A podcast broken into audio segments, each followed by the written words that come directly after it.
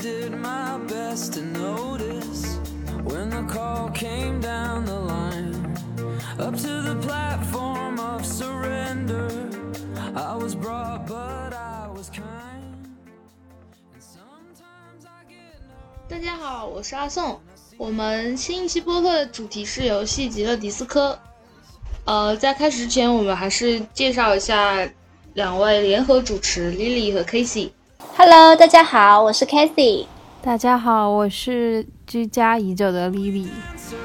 这一期我们好像从五月份，呃，四月份、五月份就开始预告说要做，然后结果一直拖到今天。主要是同步我们三人的工作、游戏、生活进度种种，可以说是一种集体困境了。总之让大家等了很久，也可能没有多少人在等，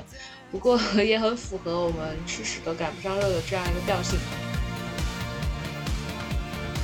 那我们先来说一下《极乐迪斯科》这个游戏，它去年刚出来，然后去年拿到了 TGA 二零一九，呃，相当于游戏奥斯卡这样一个奖项，包呃拿到的是最佳叙事奖等多个项目的呃的奖项。然后它是爱沙尼亚唯一一家游戏工作室叫 ZAUN 作品，他们花了五年的时间精心打造这一款 R CRPG 游戏，就是 Computer Role Play Game。它去年十一月上市，然后今年三月份推出了中文汉化版。当时因为也因为主播呃主创的一次一封长信，然后在知乎、微博等中文网站引起了一阵讨论。呃，但是现在目前来看，好像还是挺冷门的。呃，就销量上来说，好像就是卖的还可以，有有几百万份的这样一个销量，全球。然后它在后面陆续推出其他语言的版本，所以我希望可能到时候各国是共产国际就能够，就是世界人民都能团结起来，然后就体验一下这款精美的游戏。好像 Epic 游戏还推还白给过，白送过这这款游戏，不太记得了。总之，三月份到今天，呃，好像他每个月都会找个理由打百分之二十的折扣，所以还是很实惠的。我先来跟大家简单说一下这个游戏吧。在这个游戏当中，玩家需要扮演一个警察，他通过与周围环境和 NPC 的互动来搜集线索，目标是要破获一起在虚构城市瑞瓦肖发生的谋杀案。游戏一开始呢，玩家扮演的这个警察就在一间非常破旧而且凌乱的旅馆房间里面醒来，到处都是，周围到处都是空的啤酒瓶，还有脏兮兮的衣服、裤子，甚至还有被砸碎的窗玻璃。而且这个警察还因为酗酒过度丧失了全部的记忆，甚至也不记得自己是谁、是做什么的、叫什么名字。但是紧接着，这个警察就会获得一个任务，就是需要处理在旅馆后院的树上挂了一周的尸体。然后接下来整个游戏的主线就是要找到这个尸体的死亡原因，还有凶手的身份。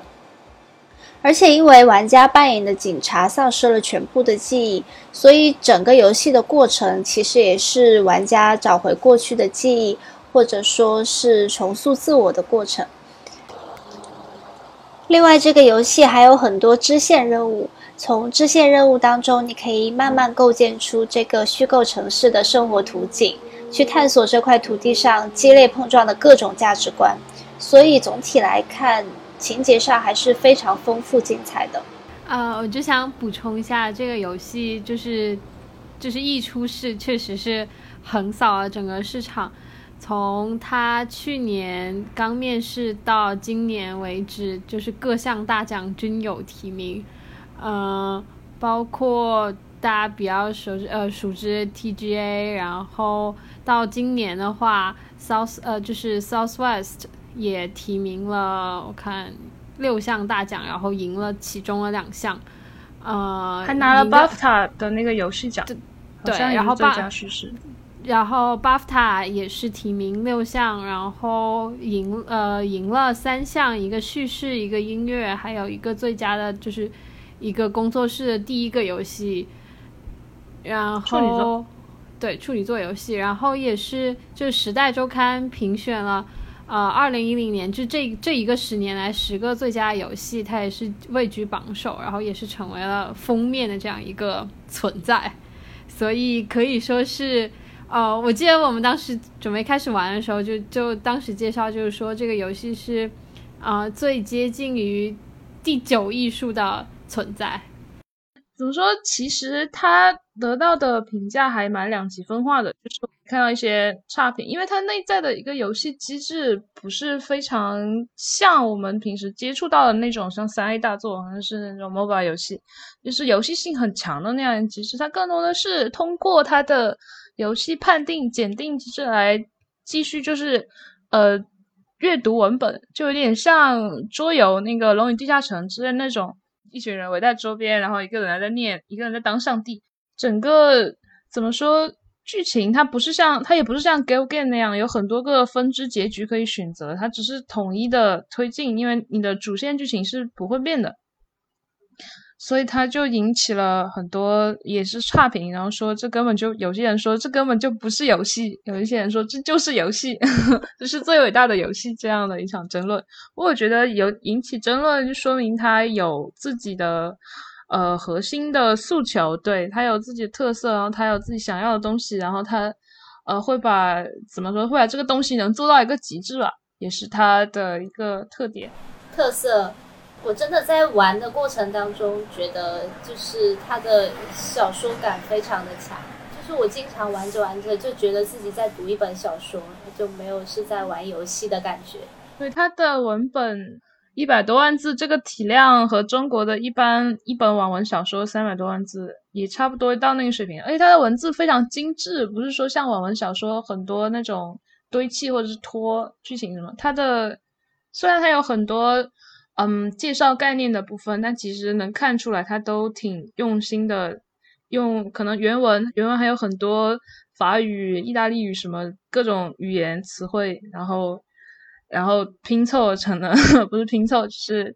集大成的一个跨国家的这样一个文本。嗯，包括就是呃，《华盛顿邮报》形容这个游戏的剧脚本也是超群的。写作水平就是连以，然后完了以后，呃，包括就是连中文玩家都觉得，哪怕翻译过来的文本都会写作水准也是远超一般的游戏文本之上。而且，呃，我当时玩到这个游戏是他们刚发汉化版的时候，他们写给呃给中国玩家写了一封信，然后他们就非常真情实感的说。这也是为什么我们 选中国作为我们的首选汉化的语言，然后是希望就是我们后共产也不是我们是还在共产啊，就是我们这种经过都经过苏联时代的国家之间有惺惺相惜，然后感觉哦冰苏狂喜，然后我就去买了，然后结果玩完之后，那确实因为现在呃虽然我玩的游戏不多，我感觉我们玩的游戏都不多，所以不好。大家评断就是这个游戏的意识形态跟其他的那种，嗯，其他那种架空宇宙或者是什么设定的游戏有什么不同？但是我很少看到，呃，起码实况什么的，就很少提到有人想在游戏中建构一个社会意识形态的批判的这样一个冲突的平台。但是在这个游戏中，他有，他有提到，就是你必须得，呃，你不是必须得选，你会。好像是必须得选吗？还是说有一个中庸的选项？你可以在计划经济、指令性我觉得你你其实是可以当一个中庸层。其实我最后的结局基本上就是这样一个中庸。对，好像大部分人都是这样，因为他他有他有很多种意识形态来选择，一个是康米，一个是呃自由市场的支持者，还有什么？呃，军军政府啊，就就这样，每种形态之间，你可以去选择成为哪法西斯、种族主义。我印象特别深刻，是我因为我玩的那个角色智力值特别低，然后我就需要来来新学习一个思维，就是种族主义的思维。然后学习到那个思维以后，我才能就是大幅提升我的智力值，就是把它。最高值可以开到五，这样子我才可以就是比较轻松的过一些白色鉴定。我那个时候就觉得好像自己就是好像被迫接受了一种思想的感觉。这这也是他的问题。你要是不服不服从于他的这样呃一些设定，你有没有办法再进就是继续进行那个剧情？对，但是但是我你你后面是你是你是接纳了那个种族主义的思想吗？因为那个门其实可以从另外一个地方进去。呃，不是，呃，不是，它是有一个思维内阁嘛，这个游戏。嗯，对。然后这个思维内阁，它中间有一个思维就是种族主义理论。然后当时我就是要学习这一个思维，把它内在化了之后，才可以提升我的智力值的阈值。所以我就只能把它内在化。啊？为什么成为种？我也是，我也是，因为我们俩就是智力太低了。是啊，我我也觉得很奇怪，为什么我非要非要内在内在化种族主义才可以才可以提升我的智力值？就这也为什么？这也体现了他他这个游戏的他这个游戏主创的意思是在一张餐巾纸上可以写下来的机制嘛？除了那个六面骰式的判定检定数量呃检定骰子，然后然后。通过任务的这样一个，还有另外一个设定就是两，就是一个内在化的那个思维那个格子，还有一个是技能点，然后通过这两个、这三个东西，你就可以继续这个剧情。然后它的呃那个技能点和思维化之间，其实它有它自己的逻辑，就是紧密的一个逻辑关联。而且就是说，可能是跨文化的问题。如果我们没有真正的理解到它这些，呃，逻就是它整个文本之间的逻辑，可能我们就很难产生一种代入感。对它的文本也并不是特别易懂的，其实，对，非常有耐心去看。对它的文本，很多人，很多人都都被他的文本复杂性给劝退了。就是哪个人一上来就跟你说。什么天混沌初开，盘古开天，然后然后你是一个蠕虫，然后说，我觉得这就算他最这个最鬼的深度，可能也超乎了一般 一般主人公的设定，他就是非常有文学性的。对，其实我身边就有朋友，他们我就就是有跟他交流，跟我说我在玩这个游戏，他们说啊有听说过，但是。感觉上并不是我的口味，因为它实在文本的阅读性实在是太，怎么说？就它的阅读阅读感实在是太差了。就是你要你要花，就是很多人就是每个人玩游戏的目的不一样嘛，有人是追求一种爽快感，或者是就是一种感官的体验。但这个游戏跟那些之间的关联非常非常小，就是跟跟很多人玩游戏的初衷不一样。所以如果你玩游戏只是为了寻找一种纯粹感官感受的话，可能这个游戏就真的不适合你。它是那种如果你头痛只想要放松一下，你进去出来就会更头痛的一个游戏。哦，我是感觉就是玩这个游戏的时候就特别不能焦躁，然后你如果很急着想要就是走到下一步或者急着要升级，你反而。很难推进下去，就是你真的得很很沉下心来，很耐心的去看那些文本，然后你才能知道自己在做什么，就是这样的感觉，你才会觉得这个游戏有意思。对，很需要我们心平气静去完成的这样一个探索。但是就我来说，可能我平时稍微对阅读这件事情有一点耐心，然后我觉得这个。阅读对我来说还是很爽的，因为它很流畅，它的根据剧情推动的这样一个一连串的对话，然后虽然有些可能句子有点冗长，我觉得它相当于是一种那种呃开可就是打开之后里面的图画会竖起来的那种那种书，我不知道那种书叫什么，卡片书、例会书来着，啊那种例会例会呃例会。例会、例会、例会漫画之类的，就是让你去打开它，你一页页的顺着它要求的那个节奏去阅读它，然后很快的你就会意识到这其实是一部值得一玩的游戏。我甚至觉得他们创作的初衷其实就是为了写一部小说，可是为了让它变得更大众化，或者是让大家觉得它更易读，然后就把它变成一种游戏的形式来呈现出来。对，这就是我们等会之后会讲到的，因为我们今天要讲主要是两点嘛，一个是它的主题、它的背景，一个是在后冷战和后共产的这样一个故事环境中，它怎么去构建它的呃这种后现代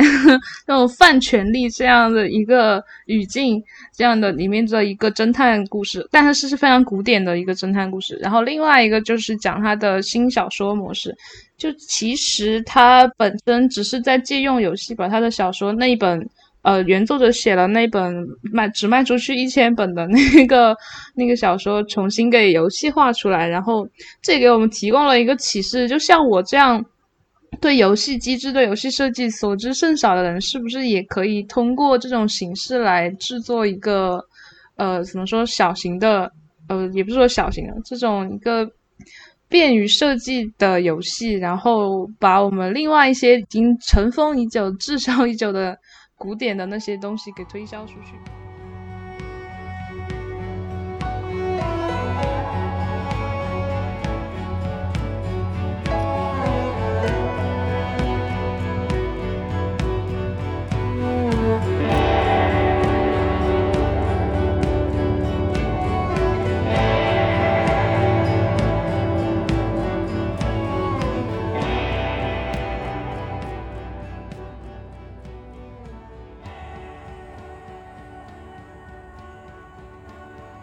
要先来各自讲一下，就是大家选择一个什么样的，就是我们自己大概整个故事线是怎么样，或者是说我本来预想我自己的故事线是怎么样，但结果却发展成了那样，就是整条就我们自己各自的故事线。就是进入我们第二点，为什么喜欢迪斯科，有什么印象深刻的点？就我自己个人来体验的话，他刚刚就这个游戏最开始你可以选择一个就像初始设定一样的数呃参数数值。然后不是有，呃，智力派不是，感性派、野兽派和另外一个叫什么派？呃，是个肉体派，肉体派，思想派、野性派和肉体派。就是就是思想派、野性派和感性派。然后我自就是因为我当时我自己最开始的想法是我要最大程度的忠于自己，就是我是一个怎么样人，我就要。基于怎样的选择，于是我就选择感性派，然后从感性派出发，这就造成了游戏中遇到最大的困难，就是你很能和游戏里的各种人物交流的时候，你很能感同身受，你很能体察他们的细节，或者说表情啊或者情感这样。但是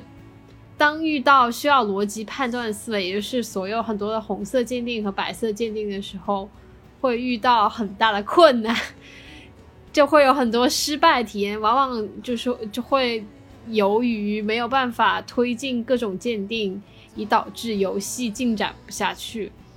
嗯，而且我会因因为我一直都会在面临选择的时候，会想，如果是我自己在现实生活中，我会做出怎样的选择？结果到最后，我看到就是对我自己。行为的一个评判就是我变成了呃一个抱歉警探，就是我在遇到很多事情的时候，我在很多遇到很多事情的时候，第一反应就是说抱歉，而然后还有就是嗯总体来说心肠还是很好，但是就是一个一个总体来说我最后的结局就成为一个心肠心心肠好，总是很抱歉，然后比较软的一个。警探，我觉得你说到就是角色扮演，我们每个人，我们，呃，我们玩角色扮演游戏的时候，总是会最大化的把自己带入到那个角色中，就是会去想，如果是我在现实中的话，就有点像做心理测试。然后我们最后会得到一些可能与我们自己能够 relatable 的这样一个选项，然后这个游戏就会狠狠的把你骂一顿，就你老师，然后就是他有一个内心独白式的呼应，就在他的文本写作中，然后就是，呃，当你做了一件事，你的内心内陆帝国就是林奇的内陆帝国这个设定，他就会跟你说你为什么要这样，然后你真的确定要这样吗？就很很大的拟真了我们一个内省性的思维过程吧。对，而且然后导致我还我们经常被他骂而且。我还很乖，就是在游戏里面有多次可以吸毒或者是喝酒之类机会，我进一次没有用。我最过分的一次就只抽了一根烟，所以可见我戏内戏外 都是一个好像。你只抽了一根烟，你只抽了一根烟，对我，我戏内戏外都是一个好小孩。对，这就 所以这是我想玩二周目的原因。我想打破我自己的思维惯性，去成为一个全新的我，去演绎一个醉酒警探，一个种族主呃种种族歧视的这样的一个警探，然后或者酗酒吸毒之类的。但我感觉这样也很难做到，因为像我这种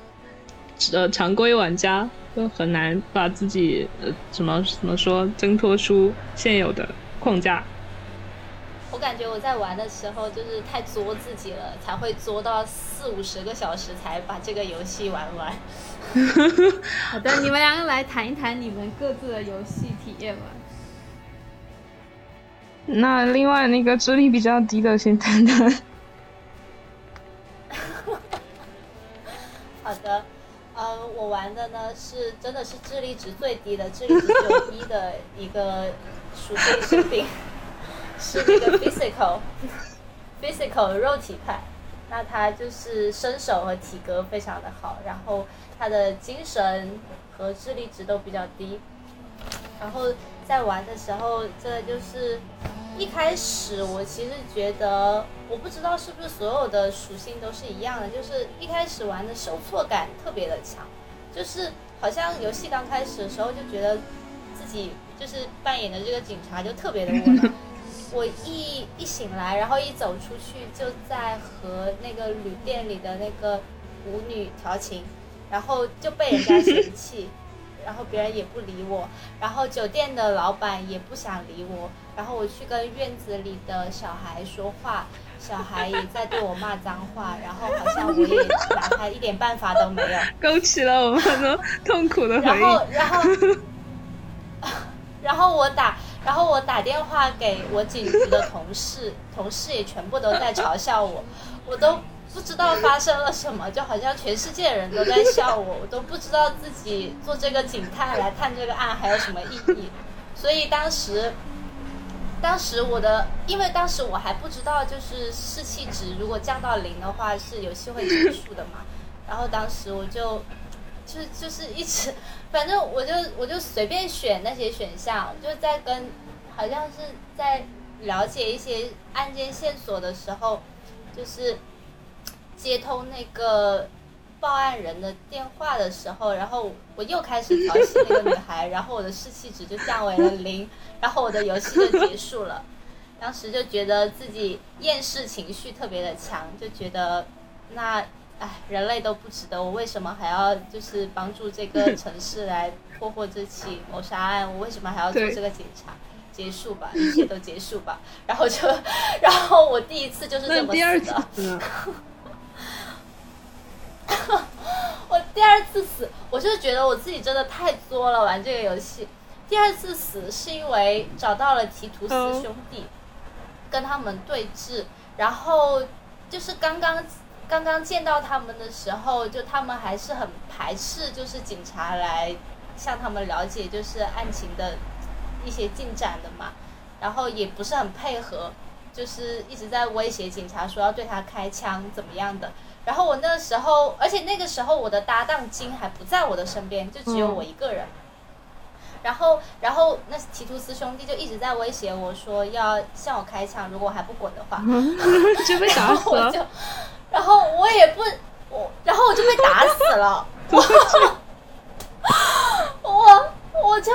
不是，我当时当时游戏还一直在给我提示说不要跟他们硬刚，你确定吗？你确定要跟他们硬刚吗？然后我就说靠，老子不怕，然后就拔枪刚，然后就被打死了。然后然后游戏就提示我说。警察丧生事件时有发生，那那你真挺刚的。然后我就觉得玩玩这个游戏，玩这个游戏就不能太随便，就还是得还是得有一些技巧。然后我就哎又哎从头开始又再继续，铁水都我就觉得自己 铁水都揉不烂你的头。所以，而且其实我觉得这这个游戏给我印象深的，其实是很多它的支线的任务，就是你反而是从这些支线的任务上面去，嗯，了解你周围的，就生活在这个城市里面的人，或者是，嗯，设定。就是就是从他们对从他们那里，就通过帮助他们，然后甚至到后来就开始会有人感谢你或者夸你说你啊好聪明啊，你是那个 呃你是四十一分局最迪斯科的警官然后那个时候你才会觉得自己好像。好像做这些事情是有一些意义的，就是玩到后来就是豁然开朗各种任务的时候，你才会觉得自己对，才会觉得有一些意义。就是一种一种自我养成啊，就像我看很多游戏评论，最后写到的是，当你当你这个案子结束之后，其实你面对的是自己，就是我们都知道它的结局是怎么样，就是你对周围的走，其实最终回归到你对自己的内自己的反思、自己的醒察，然后你最终要面对的还是自己失去的记忆，或者是你为什么选择性遗忘的这件这个问题。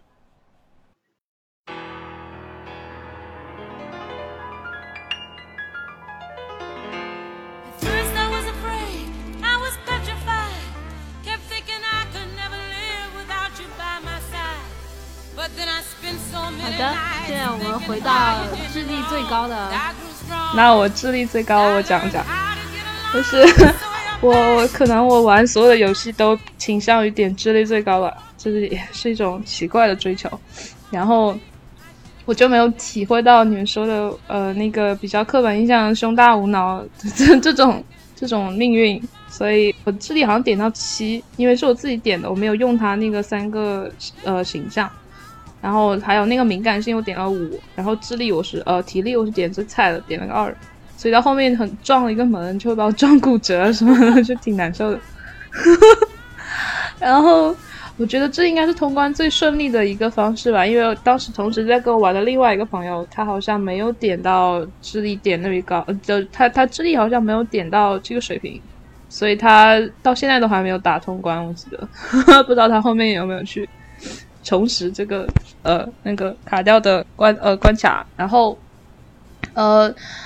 对于一周目的人来说，应该智力点高会比较顺利吧。反正我从头到尾，除了是最开始我死掉了一次，是因为士气太低，我死于问其他人要钱，就是我只要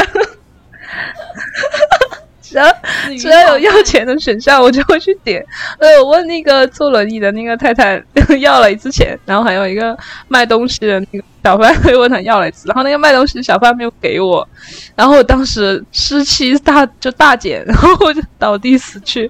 就这世界不值得，因为他都不给我钱，然后。然后后面我就发现这这个两个东西比较重要，因为我之前没有看那个什么导呃呃 导读之类的，然后然后我就而且后面可以嗑药，就是我刚开始以为嗑药会死什么的，但后面发现嗑药可以增加士气，就所有的重大任务之前我就会先嗑几个药，这样就算一直很难过，我也不会死去。呃，到后面体力而且生命值也会上升，也就不是问题了。可以吃药来获得生命值。那这个你们早期有像我一样，就是拿着塑料袋在整个城市晃来晃去只捡东西吗？有哎、我一直我一直在拿着塑料我袋，但但我但我但我感觉不是，我应该是就是唯一一个就是走遍每个角落，把每一个我能捡的空瓶子，就是就是每个破烂我全部都捡完了。有啊有啊。我，捡我都捡，这它的设定吧我都捡。我真是对。捡到捡到，我捡的话，我觉得应该我应该整个游戏都被我捡遍了，除非是没有我没有进去的地方。我刚开始是因为自己真的就没什么钱，对然后好像这是呃，这是一种呃拿钱的方式，然后我就就一直在捡。虽然其实卖瓶子获得的钱其实很少的，我我我觉得我就是两大点，就是我见到门就想撬，然后见到瓶子就想捡，就是我就是完全是一个街头混混类型的。对你这就是专拿专拿百姓一针一线啊！你就这种，你根本就不符合我们共产主义，就是 interna interna international 这个这种战士的那个，你就是路不路不拾遗，懂吗？虽然刚开始我为了凑那个旅店的那个钱，我也是到处看到瓶子就捡，然后看到什么破烂捡。但后面就还好，后面好像钱还挺多的，我还买了一个挺贵的东西。嗯，对，捡破烂也是他，也是他表示这个城区其实的这主人公仓皇命运和这个城城区的衰败的一个设定吧，也许。然后，但这种经济焦虑很快就会，很快就会被我们呃人格的成熟和我们经济的独立而缓解。可以说一下，你觉得就是就是他的变化吧？就是你觉得这个主角，你从刚开始玩一直到最后，他有哪一些转变？他一直智智力都那么高，他会不会就是比如说比较自恋一点啊？这个人，或者是怎么样？哦，对，他有他有很他有几个警探的那个模式嘛，一个是抱歉警探，一个是明星警探。然后明星警探就是迪斯科就疯狂迪斯科的那个警探，然后抱歉警探就是一直在说很抱歉什么的。还有一种，呃，其实我也具体忘记，这就这两种人格反差比较大，然后给我留下的印象。然后，其实我刚开始 我刚开始玩这个游戏的时候，不是抱着一种什么，就是我很我一开始就很喜欢，然后就。有种让我看看，然后看看这到底是什么玩意儿这样一个心态，然后直到玩到就是第三，就周三的时候你放水，然后那个水闸通了之后，你去找到自己，呃，这样算剧透吗？你去找到了某个对自己至关重要的东西，然后你跟你的搭档小金一起坐在呃退潮的海岸边，然后等待。那个积雪还是什么，就是潮水退去，然后露出了那个东西，然后那一段浪漫到我，我一下就被日到，好 gay 啊！对我后来觉得他们实在太甜了吧，特别是，对啊，好 gay 啊！特别是后来有一段那个什么火拼的场面，就是其实就是剧情推到最高潮的那个部分，我个人认为啊是。就是剧情推到最高潮的部分，就是在广场火拼那里啊！你们有那个剧情吧？应该应该啊，对对对对。然后有有有，但是主线剧情。然后哦，我真的那个时候也觉得自己分分钟要死掉了，就是好像大家都在拿枪指着我，好 gay 啊！对我们这种狗血女孩最喜欢这种事情。然后，然后居然后来我没有死，我醒来，金居然站在我的身边说说，只是枪射中了你的大腿而已。然后，如果不是你的话，可能我会死掉。天哪！当时我就觉得，哦，真的啊，对，就是 gay 的点，还有就是我我我记得我当时玩到那段，我还专门把那些文本记录下来。那文本真的是好美，就是翻译的时候也是，就是他们坐在坐在秋千上，然后看着看着周围的那些景象。然后他们俩在吹口哨，然后你的口哨必须得吹成功，不然很难听。但是很难听，小金也会笑你。然后那一段，而且到到最后你说的那段剧情高潮的时候，呃。那个小金，小金刚开始不是说他抽他不抽烟还是怎么？就碰到很棘手的情况他才抽烟。然后在你醒来，你火拼醒来之后，小金就在抽烟，一天一根。然后你说你不是不抽烟吗？他说这就是今天那一根。哦，咳死我了！而且最后玩到最后大结局的时候，你还可以邀请小金，就不是加入他们分局之类的。然后我我，对，然后然后我就小金快来。对，这这真的很 gay，然后游戏给我就，这游戏就当时就超越了其他一切给我的经验感，然后全部集中到 gay 的这个环节上，然后笑，特别是特别是小金，呃，后面还有他有应该是一个暗示他会出柜的一个同性恋角色吧，虽然我还没有玩到这一个思维，我当时第一周末的时候没有玩到，总之喜欢 gay 的也可以去看看，喜欢搞 CP 的话。赶紧去看看，但我感觉就小金，小金这个角色一出场的时候，我就感觉到有一种不一样的氛围，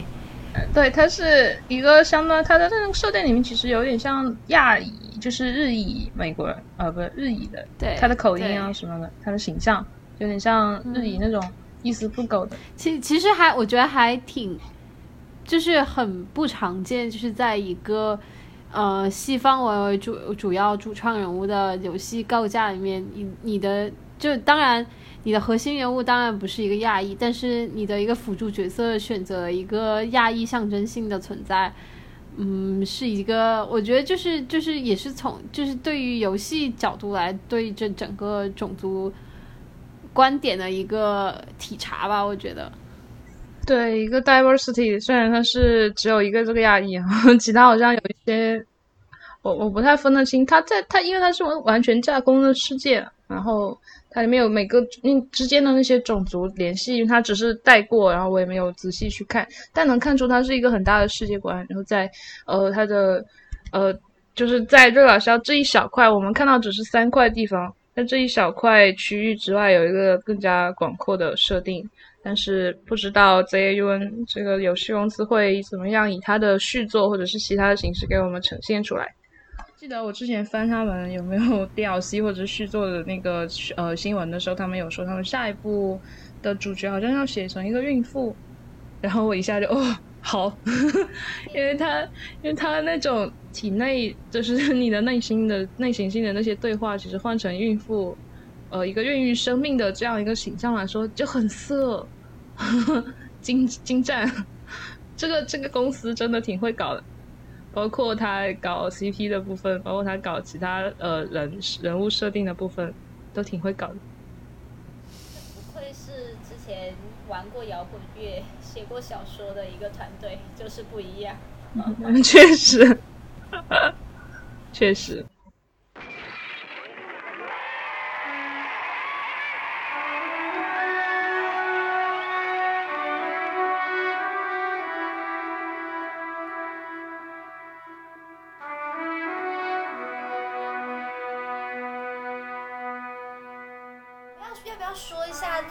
结局啊？其实我觉得对他的主线剧情的结局其实还蛮，嗯，我一开始会会有一些觉得疑惑，就是，可是后来好像感觉自己有一点点理解。他最后那个人是把把那个雇佣兵当成了自己的假想敌，然后把他杀掉了，是吗？呃，那个凶手他应该是怎么说？他是一个被，就是就就联系到了我们要讲的下一个点，就是他是一个被钱一个被共产主义政权落下的这样的一个人，然后他还坚持着自己的某种社会幻想吧，然后对他就纯血纯血共产主义战士，然后他又会对这革命后发生的这样所有的东西这种混乱的场面感到非常不甘心，然后他就呃。会通过一些就是说个人英个人英雄主义的方式，觉得我可以通过击杀某一个关键的人物，然后来完成我的一个更大的拼图，一个破碎的幻想。我觉得他是这样一个，但是具体你说的情节我也忘记了，我玩太久了。因为我觉得他好像跟瑞瓦肖里面的人都不怎么认识他的，对他也不是很清楚瑞瓦肖到底发生了一些什么。对对对，他是一个，他在那上面有个堡垒，他就住在那上面。他是一个就是被被一个呃社会蓝图构建失败的这样一个幻想所，要么就是与他共生的人吧。所以在他在那里，我们发现了那个美丽的竹节虫。竹节虫作为一个隐喻，应该是有代表我们有有一些求而不得的东西，所以竹节虫会会在那里。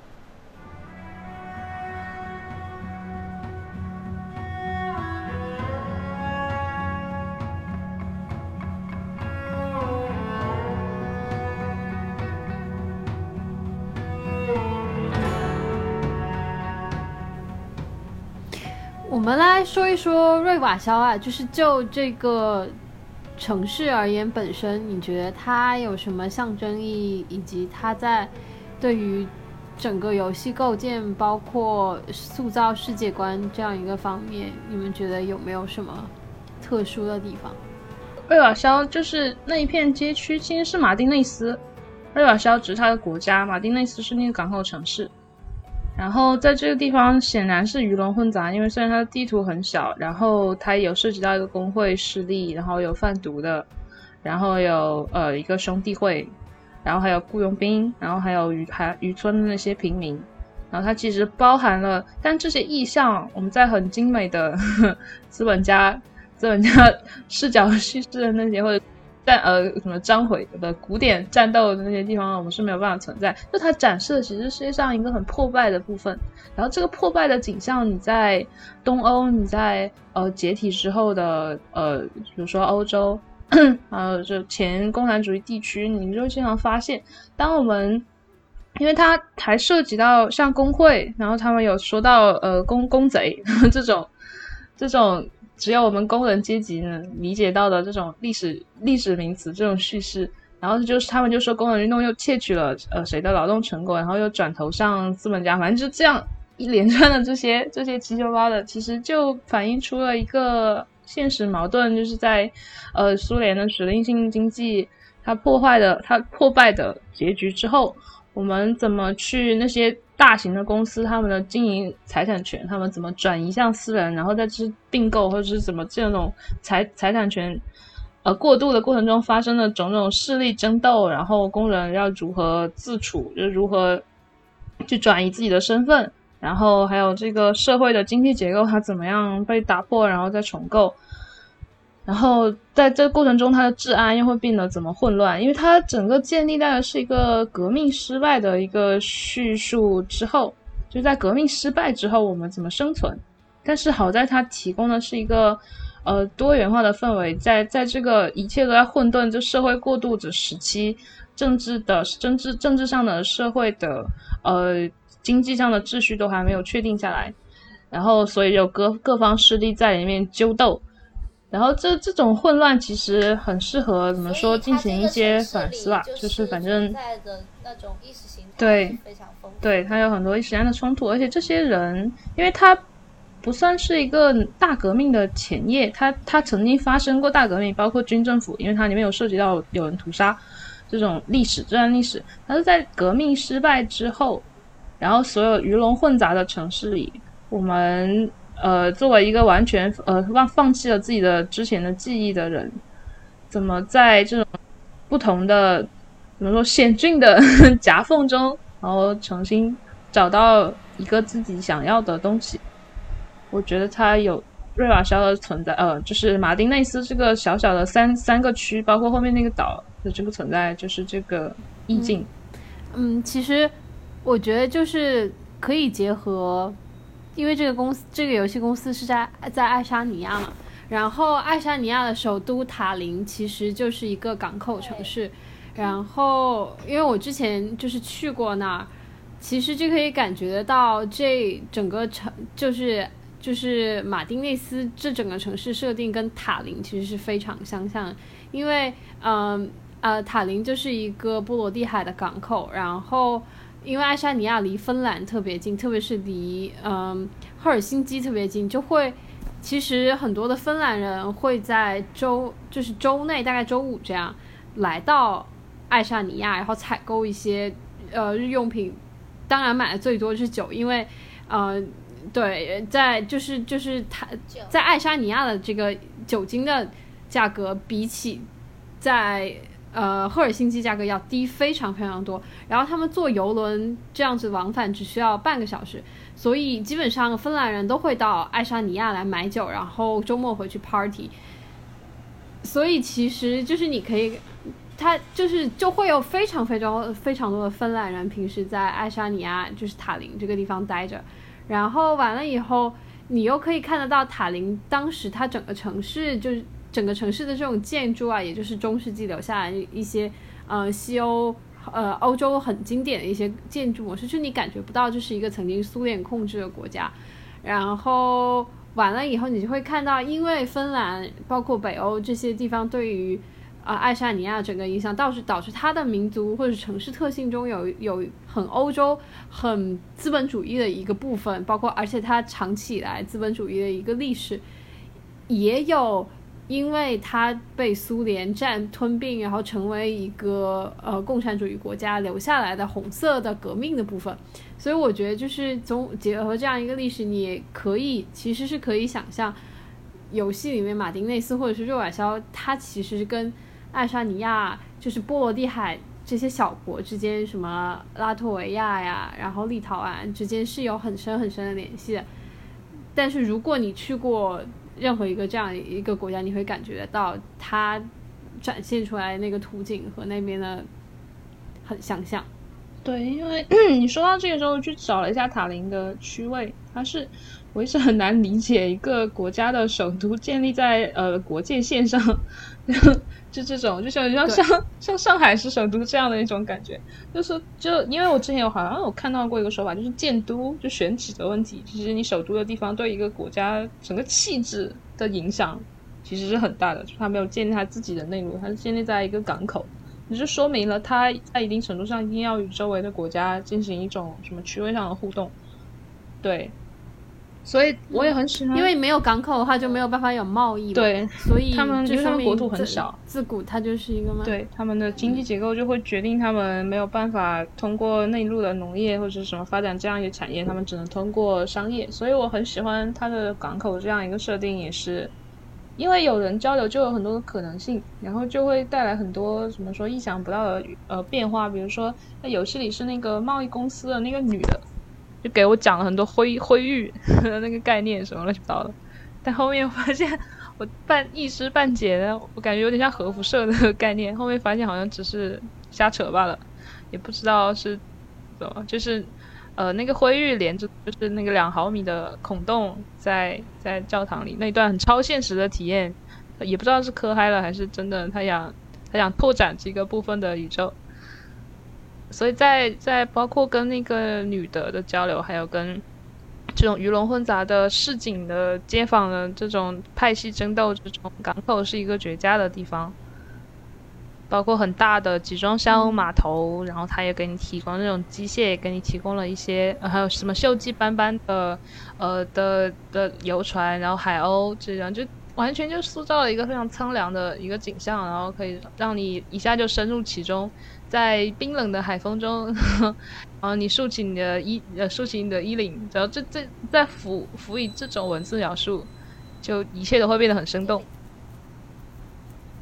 对，特别是像我是我本人就是冬天去的波罗的海三小国，再加上芬兰，简直就是分分钟回到当年在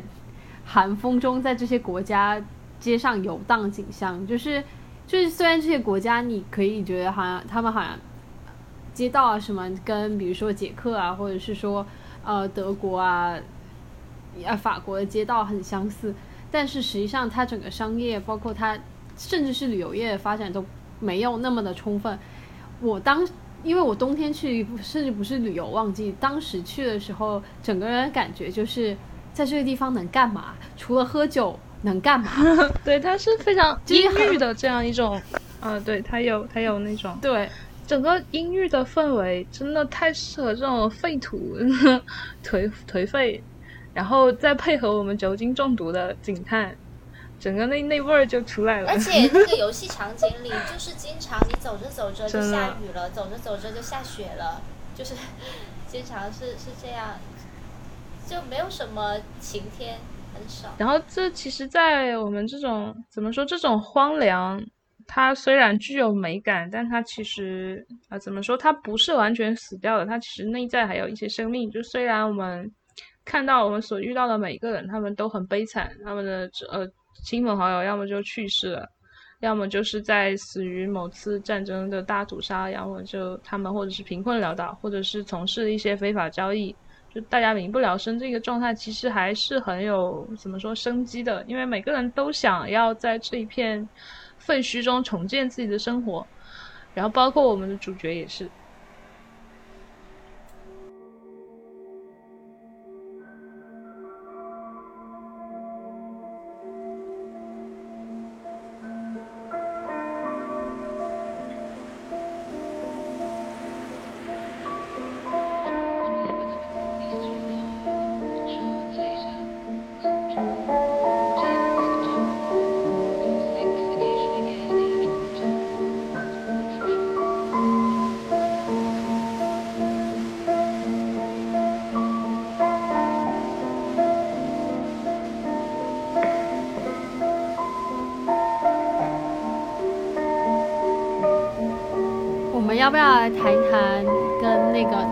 叫什么来着？呃，戴克德洛呃德洛丽丝戴那个女神，那个前期只是他投射吧？就我们要不要谈一谈那一段对话？对，对，就他跟女神那段对话。他做梦，哎，那一段真的 就是我们玩完之后，谁提到最后的剧情都 都会先叹一口气，就哎，就是就就哎，就是他每一个人的梦境都是一样的吗？是的，是的，那是一段主线剧情。是一样的，但但是但是那一段对话，就是我觉得那一段对话那一个场景的设定对我来说，感觉就是让我。呃，当然还有你跟小金那小金在在一起的点点滴滴，就那一段对话，其实是让我感觉把这整个游戏提升到另外一个高度，就是就是我其实刚开始玩那一段梦境的时候，我就隐隐的觉得，就是这个场景是不管你做出任何的选择，它的它最终的结果是不会变的。但是我觉得这个游戏高明之处在于，在那个场景之下，你在进行不同的选择时候，这个的呃带给你的回复是不一样的。就是你可以根据你自己的想法，你跟他交流来进行不同的选择。基本上这个对话是按照你个人的意志在进行选择，然后他也会给你一些相应的反馈，就感觉这个对话不是一个游戏，你不是按照按照一个人为操纵的。当然，你是在一个有限的选择当中去选择，但是你又是基于一个自由意志的进行一个对话，但是你迈向的最终一个结果又是一个无法避免的 必然的结果，就是就是就是在这样一个有限的框架下，把这个对话本身自由度的拓展达到了无限。我觉得就是这这个游戏最神的地方，就体集中体现在于那个梦境当中。对他的，对那段梦境，那段梦境真的就是很美，包括跟竹节虫，就是我觉得每个人没有人不玩完那段梦境剧情之后不唏嘘，就是虽然这样说可能会拔高大家期待，但是我我当时玩完之后我就当了，然 后我就什么都干不了，我就在椅子上瘫着，然后回味这这对话，我还截了很多图，对，就是因我为我我我记得当时我看我看我就是我就是一边对话一边哭，就是眼眼泪噼噼啪啪的流。啊那么感人吗？我我还好，我没哭，我只是觉得很就很唏嘘，因为他他怎么说他。你你你走进那个梦的时候，你包括之前你给前妻打的电话，然后你遥远的地方听到他在他的公寓里跟他的现任呃就睡在一起，然后他的那边还有时差，然后他发出的那种那种呃睡眼惺忪的那种声音，然后就就问你有什么事情要打来，等会他要去上班，就这种日常。就让你感到挫败，就是让你感真正的作为一个现代的、呃、经历过任何感情失败的人，感到一种挫败。然后这其实就暗示了那场梦境最后恋情终结的这样一个结局。然后你在梦中见到的那个女神，虽然她虽然可能女神是每个人自我心中的对爱情的一些投射，然后她在哈利的投射中显然是他失败的婚姻中的那个前妻，然后他就他就给他写了那封信，然后带。带呃的那个前妻就对他说，其实他在这过程中有对自己的一种释怀吧，就是他给他写了一封信，然后说他们从前确实是过度过了非常快乐的时光，然后然后他还我念一段，然后他说他说他离开的时候地上起了白霜，在远航路上，那是一个秋天，第一个秋季。但是哈利，请理解，那已经是一百万年前的事情了。但这个在这一段对话里，那个贯穿着整个马丁内斯这种信仰里面的一个女神和她自己实在的女性伴侣的这个形象重叠起来，然后，然后她的怎么说，就变得 整个形象变得浪漫化，就变得呃，我怎么怎么说，这种宗教体验，然后和你的个人经历结合起来，就那时候你才知道为什么人会信教。就是我只是会说，人可能人的宗教其实是获得一种共鸣吧。就是你当你听到上帝对你说，呃，他呃耶和华对你说你要我宽恕你什么的，那时候你听到的其实不是一个至高的神灵对你说我宽恕你，而是你过往的经验中的另外一些东西对你说我原谅你了。然后在这种自我的谅解，这其实是很震撼人心的一个部分。虽然我不知道其他信教是什么，就其实是任何宗教都是与自己内心的一种呼应，与内心经历的一种呃和解。然后我觉得这一段就是这种情感基调就做的特别好。就就我觉得是承接你刚刚说的那一点，关于宗教还有女性在宗教中扮演的角色，我觉得这一点就是非常，我我甚至想起了恋情的终结，这就是就是你对于呃，就是他把一个你对于，就其实其实我觉得他把一个人或者是一群人对于一种宗教或者是对于一个神的所谓信仰。呃，类类归于爱情的感觉，所以你对于一种信，它可能是一种信仰的终结，或者是对一种信念本身的一种终结，就相当于一段爱情关系的结束一样。所以我觉得这一点就是非常的聪明，而且还要给他们象征性来一个告别，并且在这场对话当中，神性和人性之间的对话是相互穿插，就是一会儿你听到他们俩对话，好像是在讨论。他们俩实际之间的这种亲密关系，但一会儿他们的对话又开始涉及到整个瑞瓦肖，就整个国家，或者是对于呃神信念这种至高无上的存在的探讨。所以，就你在你作为一个玩家，在这两者之中穿插这种体验，也是使得这个对话既朦胧又非常的具有趣味。然后最搞笑的是，后来我在。呃，Reddit 上面看有人提问问说，这个游戏玩玩完会有帮助你忘掉前任吗？然后回答这个人说，呃，他并没有让我就是从一个破碎的关系中恢复过来，但是让我回头去看那些痛苦的回忆和感觉，在就是在在忘掉前任的过程中会体验到的那种。然后还有人说，就是说，如果你的前任是资本主义的话，那是的。我还想说就是，就就像我觉得这一部这个游戏，它非常明显的，也是我我看出来的，它很，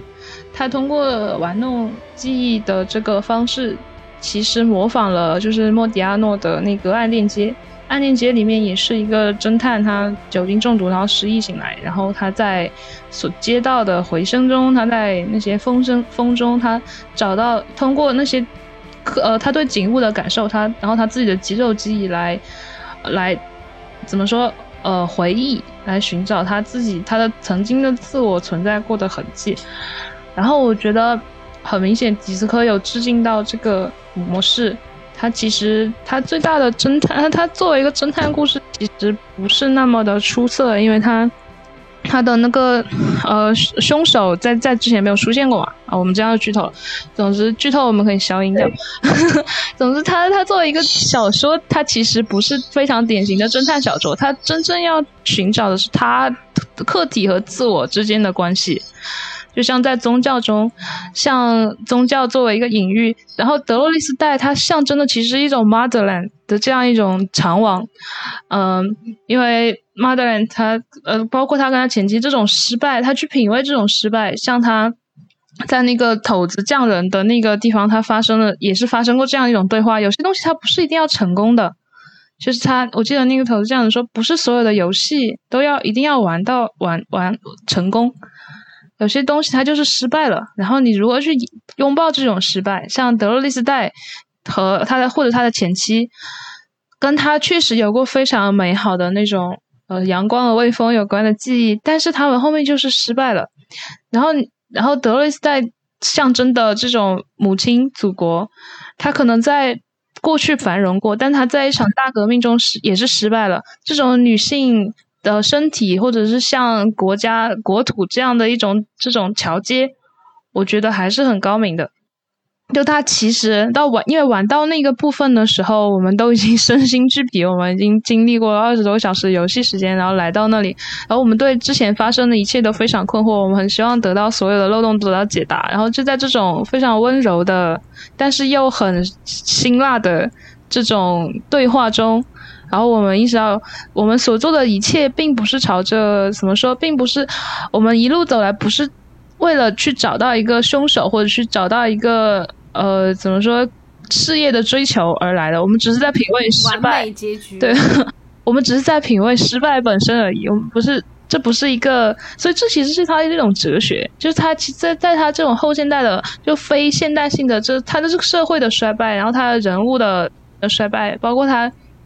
呃这一切都指向的是一个和解。虽然我们就是呃也不是说接受现实吧，这这就是反正看完之后我们就很长往，因为我们确实意识到某些东西它就是失败了，它它没有成功这个。游戏它它没有战斗化的剧情，它就是不需要你去击败所谓的敌人，或者对是去嗯战胜别人，去感化别人，然后更多的就是在找寻一种自己存在的意义，或者对一种失败的哲学吧。对，就像呃《暗定街》里面，他的一个隐喻是，他忘掉了他自己，他作为一个法国侦探，忘掉了自己的记忆。他实际上有影射到是，比如说法国社会对四年的德国占领期的，战后啊这这种选择性遗忘，这种集体记忆上的遗忘。然后他可能他就是说回是一种回避机制，你回避自己的失败，然后你就会选择用遗忘来那个，但是其他东西又不得不推推着你向前。对于哈利哈利的 boy 来说，可能是树上挂的尸体，必须让他去解决。在这种客观的因素又推着你往前，但是你的逃避又又带着你不断的往后去退缩，然后去去去挣扎。然后这种美学，这种我觉得这种矛盾，我觉得是应该是我们每个人在生活中都会碰到的。当我们想成为失败者的时候，整个，它整个游戏，我觉得它的机制的设置，其实也都是在跟自己对话的一个设置。对它都是内省性的。它那些技能点，什么啊内陆帝国，我记得这个内陆帝国十岁之位对对，天天人感应，天人感，还有什么都是在跟对。都是跟他就是内心世界跟外在世界的一个呼应。然后，当你你内心还有一个人不断的在劝阻你，然后去阻止你，去推推直你做出那些你本身本能想去做的事情，你就去喝酒，你就去吸毒，你就会有一个醒察，你就会反思自己是不是必须得这么做。这种对话，其实其实很像很呃马南波杰克里，就是波杰克就是自己每次遇到一些什么事情，他会投向于酒精毒品。对，它是回避机制。这个故事的美感就是这种回避，就是这种存在存在主义。我们的选择来造就了我们本身。如果你选择去吸毒，你会成为一个怎么样的警探？然后，如果你选择的是做一个好人，你会在某种虽然你没有成功，但你获得了某种释怀。就这种这种哲学，所以它文学性真的很强。那不是一种外在的说我去征服，我要把这地方重建一个新的秩序，我要去探索灰域然后那些地方，它就是很古典，它指向人的内心。我我觉得，我觉得是它不会，它不是那种游戏，是很多人会觉得我在，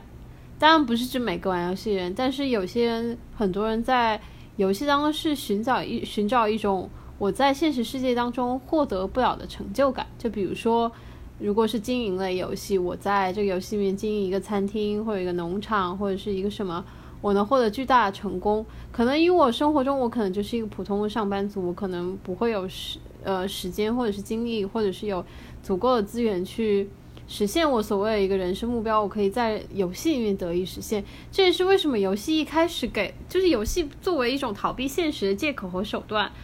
它其实最开始提供的功能是这样存在。但是这个游戏显然是，如果你的你的现实生活里面。很痛苦的话，它你你的这种痛苦和问题会在这个游戏里得到一种投射和，也不说放大，就是得到一种反应，以至于你会去思索自己在应对生活中出现的问题，或者是你自己作为一个人进行选择的时候，你面临的道德困境是不是跟这个游戏主人公是一模一样的？然后你会反过来有一个反思和。也不说成长，就是你会思索一些自己在当下生活中的选择，是不是也是面临着同样的一个情境？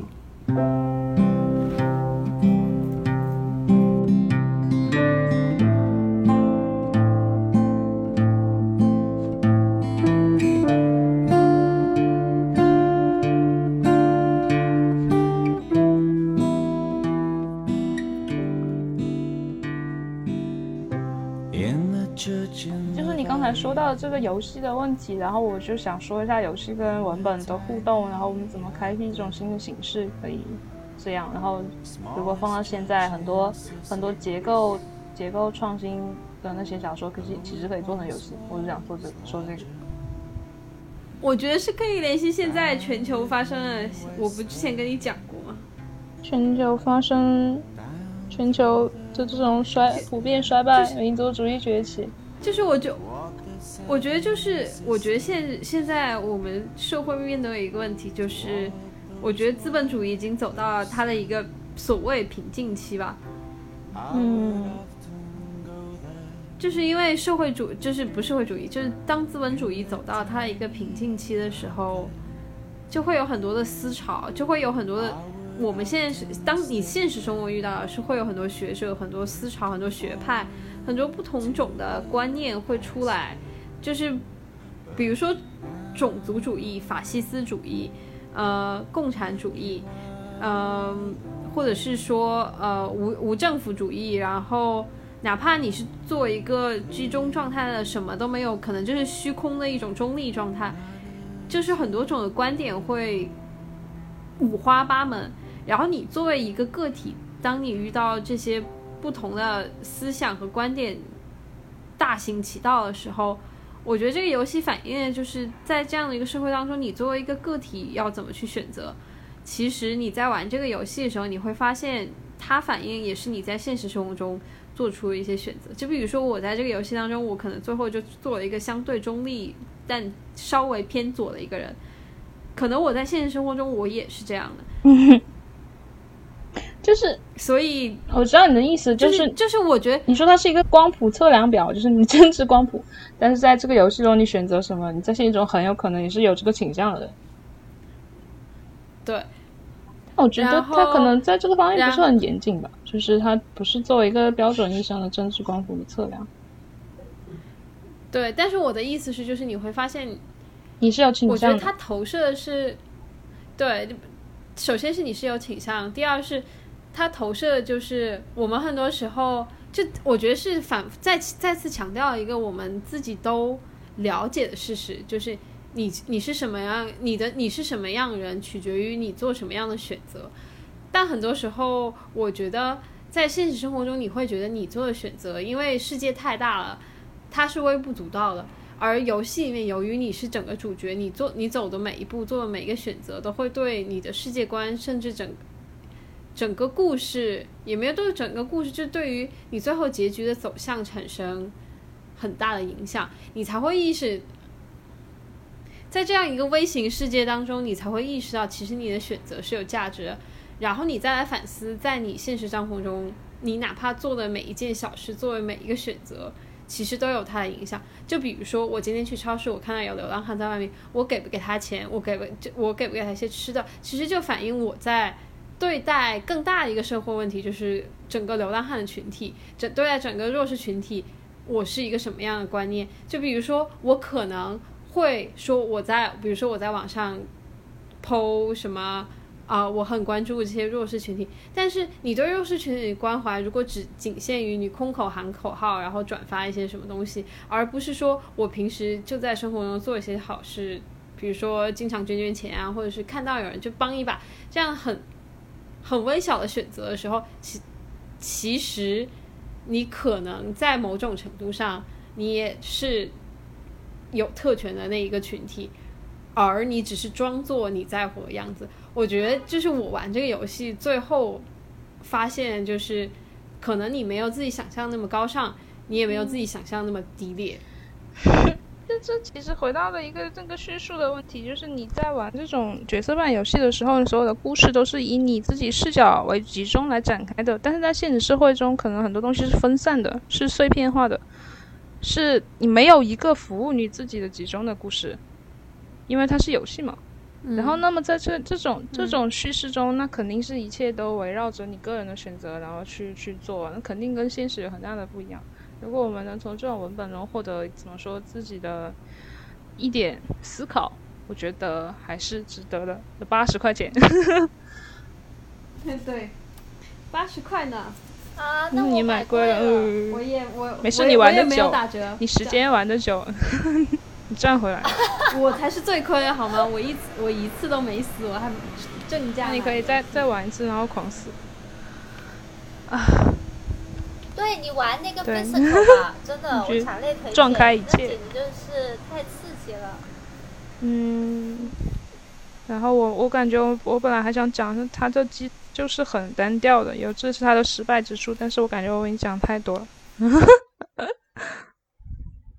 怎么说？最后补充一个点，就是我想说，这种就像我们之前提到过的新的小说，像呃，我之前玩的感受就是，如果卡尔维诺他活到今天，他肯定会采取做游戏而不是写小说，因为小说已经没有人看了。然后我们如何通过这种声声和画的互动，然后这种文本式的互动，来设计一个精巧的局，能把你的读者来带入进去。单单维的这种文本，其实已经很难再吸引一个吸引人的目光。然后我觉得这种心情是就非常 inspiring，对于我这种有点想做 游戏的人来说。但我然后但我又对游戏化的机制一无所知。然后你可以把一个完整的文本拆分成各种呃就是 task，然后就是一种碎片化的任务，然后带着你的读者一步步的去探索，然后组成怎样的一个这整个迷局，这就是这种有古典小说性质的这种章回式的美感，其实就是迪斯科给我带来最大的一个启发之一。我觉得它它里面的细节设置真的也对它就是它主角不是还会和周边环境互动吗？就是比如说和蓝天、对就像和草地和一周边的一切，就像在一个现代小说里，呃，也不是现代，就是就是那种经典的小说里，你必须要所有的服从服从于你主角的这样一个叙事视角，然后你同时突然插一句什么其他的场景描述，会觉得很突兀。但是像在这个游戏里，它做到这种呃碎片化的，你可以去不点，你不点就不知道那个地方是什么东西。这种整这种三 D 的这种全景式的呈现中，我觉得非常适合来适合一些表达欲比较旺盛的作者。然后它同时又有一条可以服务于叙事的主线，然后这种形式其实很值得借鉴的。好，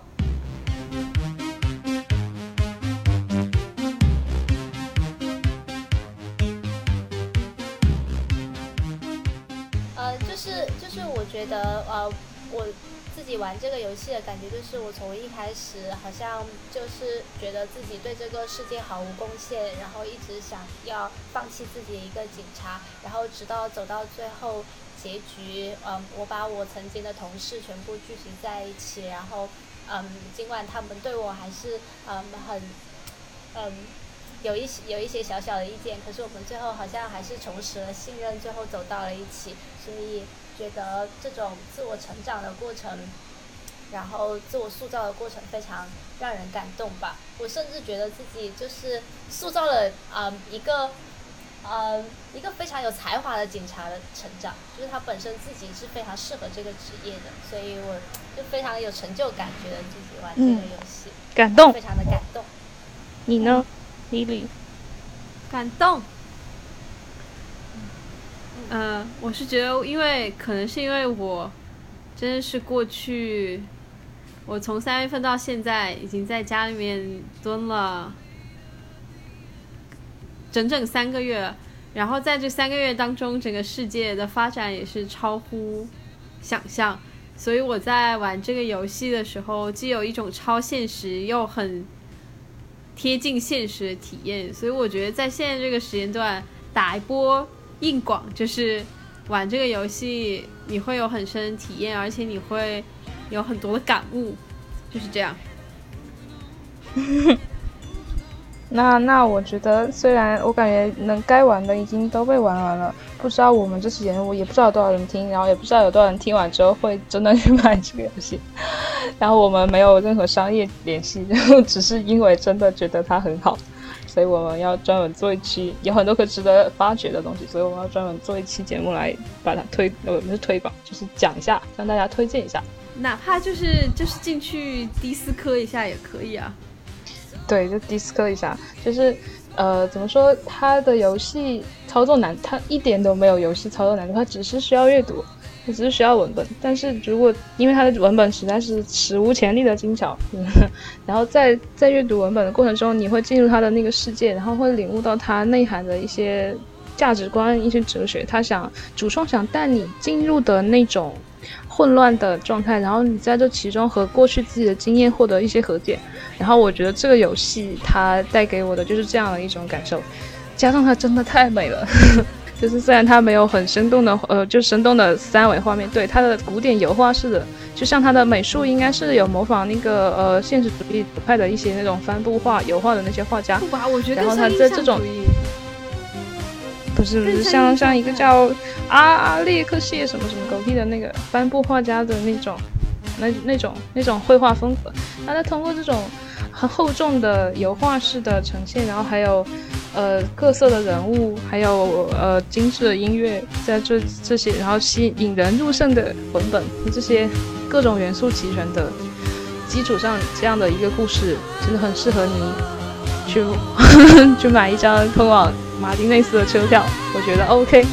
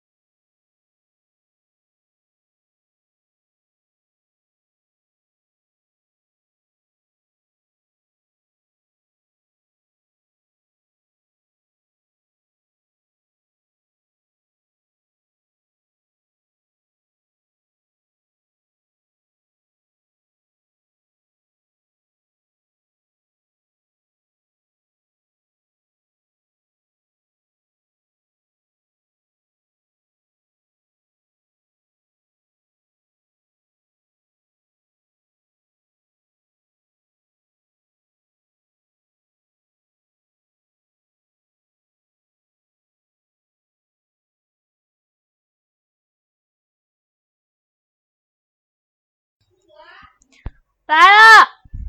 妈呀，我妈的催我了。